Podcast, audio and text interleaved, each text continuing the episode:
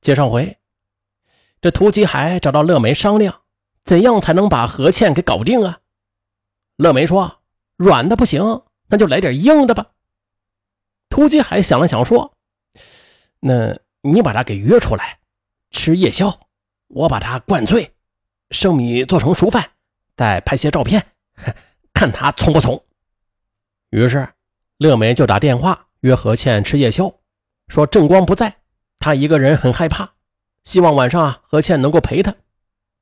何倩就答应了。当晚，何倩打的来到金地蓝湾小区，这乐梅在门卫室里等着他，带他来到冯玉元的家。到了冯玉元家之后啊，一看涂吉海也在，何倩转身要走，哎，涂吉海急忙对他说：“嗨，我听说你要来陪乐梅嘛。”我特意来跟你赔礼道歉。前两天我的玩笑开的太过分了，实在是对不起啊。乐梅也是极力的挽留，何倩只好留下了。过了没一会儿，菜做好了，冯玉元就拿出一瓶红酒和一瓶白酒。何倩说啊，他不能喝白酒，只倒了一杯红酒。可是涂吉海他却心怀鬼胎。趁着何倩上卫生间之际，在他的红酒杯里就掺了半杯的白酒。吃饭的过程中，三人轮流劝何倩喝酒，何倩不知是计，喝完两杯掺了白酒的红酒之后，就醉得不省人事了。突击海立刻将何倩就抱到了冯玉元的卧室。乐梅明知接下来会发生什么事儿，他竟然就离开了。冯玉元的家，直到次日上午八时许，何倩醒来时，发现涂吉海睡在身边，这才知道自己被强奸了。他就痛骂涂吉海：“你这个畜生，我要告你！”涂吉海竟说：“我会对你负责的，你你嫁给我吧！你这混蛋，你就等着坐牢吧！”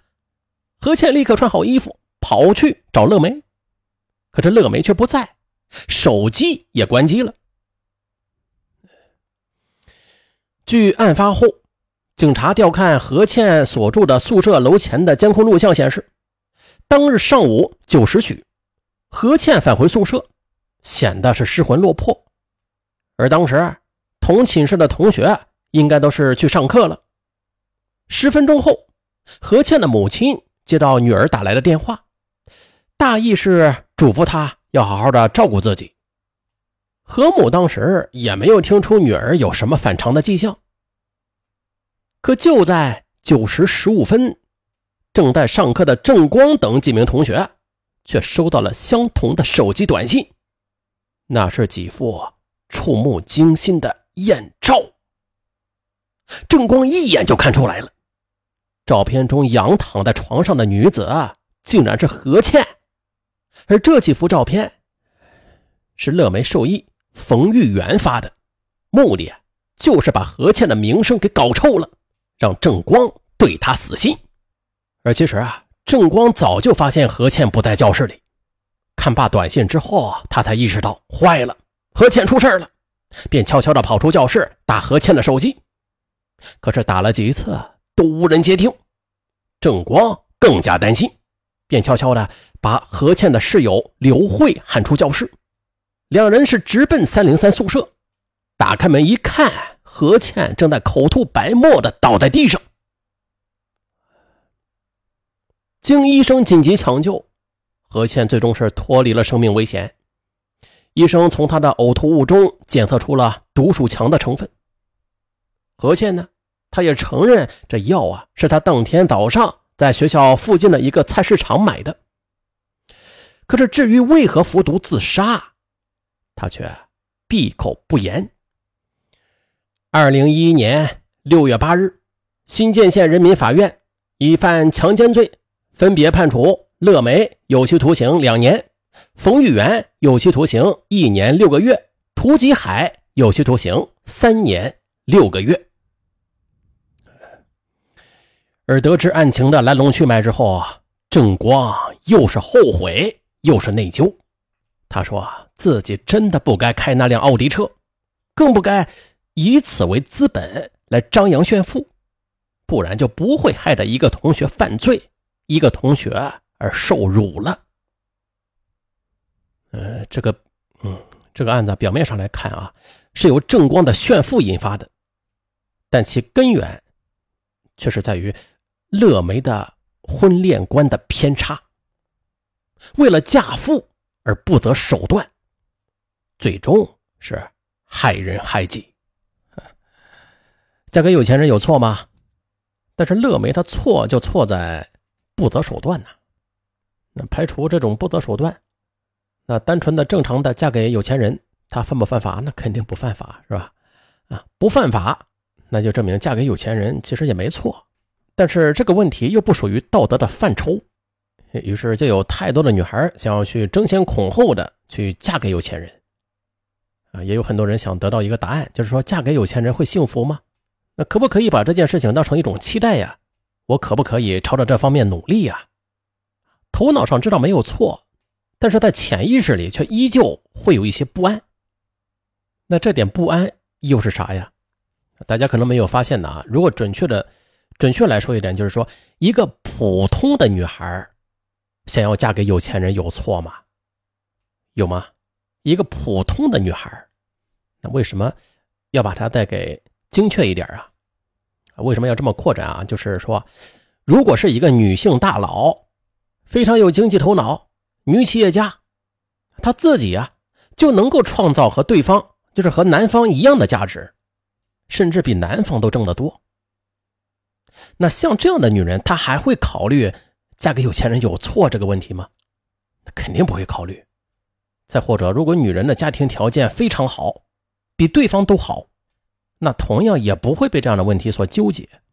再就是，如果一个女孩她自己内心充盈丰盛，没有匮乏感，打心底里她也没有不安全感，她同样也不会有这样的问题。嗯，怎样的女孩才会有这样的问题啊？那很简单啊。就是特别享受金钱带来的快乐，但是他自己本身又觉得自己不值那么多钱。对，就是这样的人，他就没有办法坦然的说出想嫁给有钱人没有错，这就是问题的所在啊！那点不安，就是来自于将自己的价格化之后啊，把自己价格化之后，跟对方这么一对比之下，发现自己不值得，心虚了。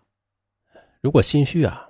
还不如把这种想法化为力量，让自己变得更优秀，让自己变得不再心虚，那才是正道、正能量。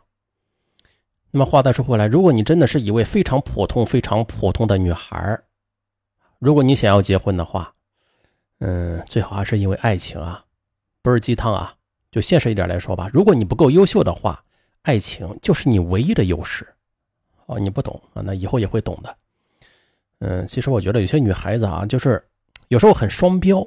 双标是是指啥意思啊？就是一边喊着独立自主的口号，喊完独立自主的口号之后，又想找个有钱人嫁了。嗯，是不是在喊口号的时候会显得自己好看一点啊？那话说回来啊，假如你真的把婚姻当成可以利用的工具。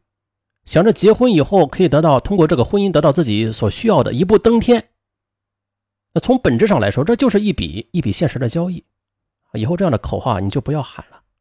天底下没有免费的午餐，对方可以给你想要的，那你又有什么可以给对方的呀？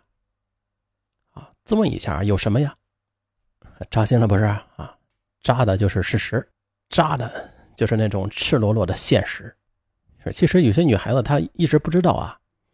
其实啊，你在现实的时候啊，那人家男人可能比你还要现实呢。有钱人都不傻，是吧？一眼就看出你心中的小九九了。那谁不想更好啊？既然人家对方已经处于这个阶段和层次了，那谁不希望上升到更好的阶段与层次？所以话又回来了，啊，又回到自古以来的那句“门当户对”。以前就说过，门当户对不是指的家里有多少钱的啊，是各方面的因素因素决定的。你到底优不优秀？同样的各种方面都很优秀的人，他们两个在一起都很优秀，那就是门当户对，这对日后的婚姻幸福生活绝对是有帮助的，真的有。嗯，不管什么时候吧，感情是基础啊，这个感情真的是基础啊，不要反了啊。呃，感情是基础，那面包是啥呀？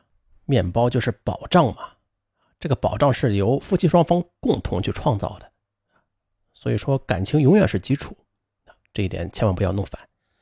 那就这样，我是尚文，咱下期再见。